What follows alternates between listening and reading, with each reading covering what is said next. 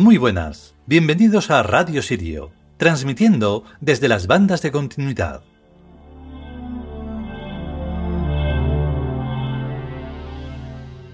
Y aquí estamos otra vez con un tema muy importante, trascendente e interesante porque se trata nada menos que de algo que prácticamente no existe. Esto es, comprender la reencarnación. Nosotros eh, habremos hablado de eso mm, trillones de veces. De hecho, en lo que más nos basamos, eh, digamos, en nuestra filosofía, por decir algo, es eso, en la reencarnación. Porque es lo que mm, va a dar la oportunidad a una verdadera evolución de lo que llamamos conciencia y consciencia. Es lo que hará que verdaderamente mm, pueda surgir un mundo nuevo. Nunca hemos estado en un mundo nuevo, solo en un mundo que se ha modernizado. Hay mm, incluso posmodernidad ya. Pero mm, no se comprende, no se comprende porque no casan esa modernidad con la personalidad y con esas, eh, esos caracteres que eh, tiene el personal.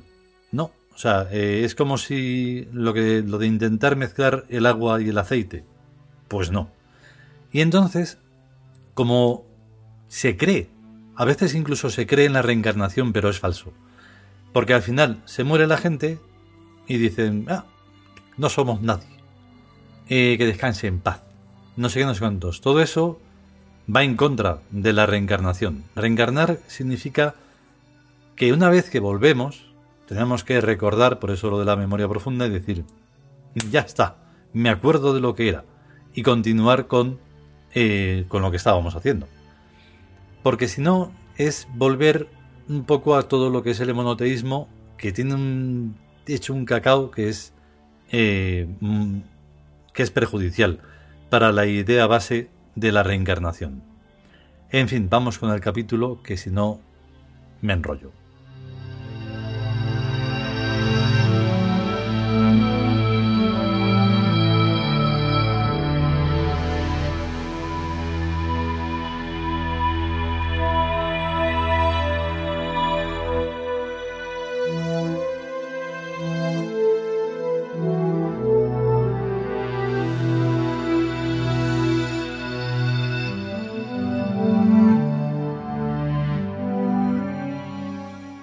Liwin Tus El lenguaje de los dioses. 32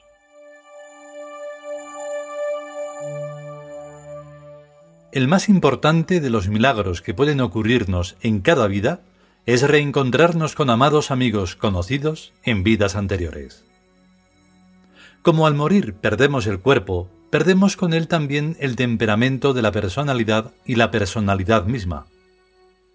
La personalidad se compone de dos elementos. El carácter, que está constituido por factores mentales permanentes, y el temperamento, que está constituido por factores somáticos, o del cuerpo, que van variando con la edad del cuerpo. La continuidad del yo de cada individuo a lo largo de toda su vida se debe a que su carácter es siempre el mismo. El carácter es como un sello indeleble o como una marca que podemos reconocernos mutuamente a través de las muchas y variables apariencias.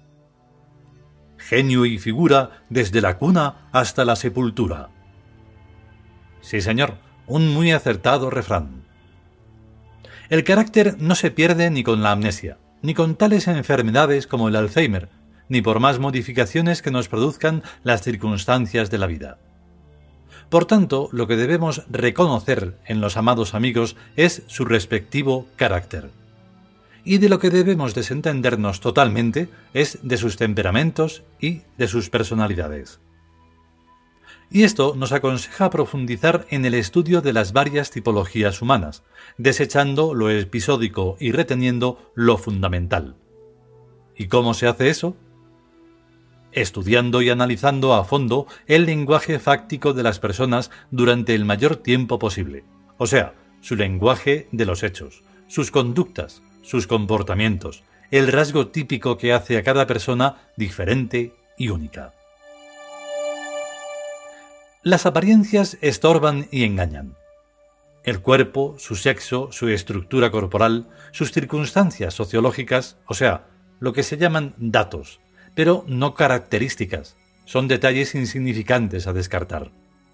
Pero deben ser tenidas muy en cuenta las influencias dominantes del temperamento sobre el carácter y sobre la personalidad resultante. Hechos considerados poco importantes tienen en estos casos muchas significaciones premonitorias respecto al sujeto en cuestión, que invalidan a su lenguaje general de hechos. Y por esto se requieren largos periodos de estudio, antes de formular un reconocimiento transreencarnacional. Naturalmente, todo esto tiene sentido si se tiene comprobado el hecho universal y automático de la reencarnación, pues en caso contrario sería como construir un enorme castillo en un arenal. Es lo mismo que ocurre estudiando matemáticas sin haber antes comprobado si existen o no ciencias exactas. Las matemáticas suelen ser llamadas ciencias exactas, pero con la mayor impropiedad, pues no hay nada tan inexacto como las matemáticas cuando hay que utilizar el número pi o una serie interminable de decimales. El estudio metacientífico y lógico de la reencarnación es asimismo enormemente complejo, pero posible, y relativamente fácil, porque va en paralelo con las demás leyes físicas que no han sido todavía suficientemente estudiadas, tales como la ciclicidad fenomenológica, la anatomía mental del psiquismo, su fisiología mental, la naturaleza verdadera del tiempo y la fuerza de arrastre no atractora de la gravedad. Como decíamos ayer, todo está lleno de misterios, siendo los más importantes los que afectan directamente a la vida total de las personas o máscaras que somos. En griego, la palabra persona significa máscara, en tanto que para decir rostro se emplea la palabra prosopos. Cada uno es para sí mismo su gran desconocido, pues su realidad está en lo invisible que es.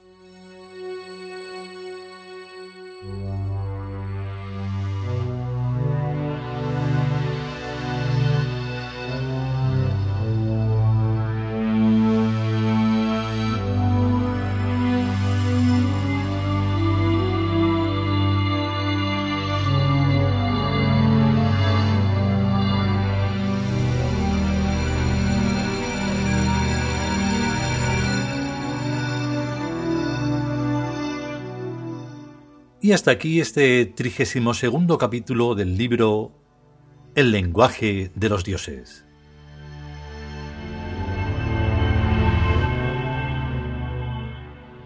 Y es que, claro, como todo tiene sus tópicos, sus mm, reglas, sus ortodoxismos, pues cuando hablas de la reencarnación con gente que cree que estás hablando de la reencarnación, pues te das cuenta de que no, no estoy hablando de eso.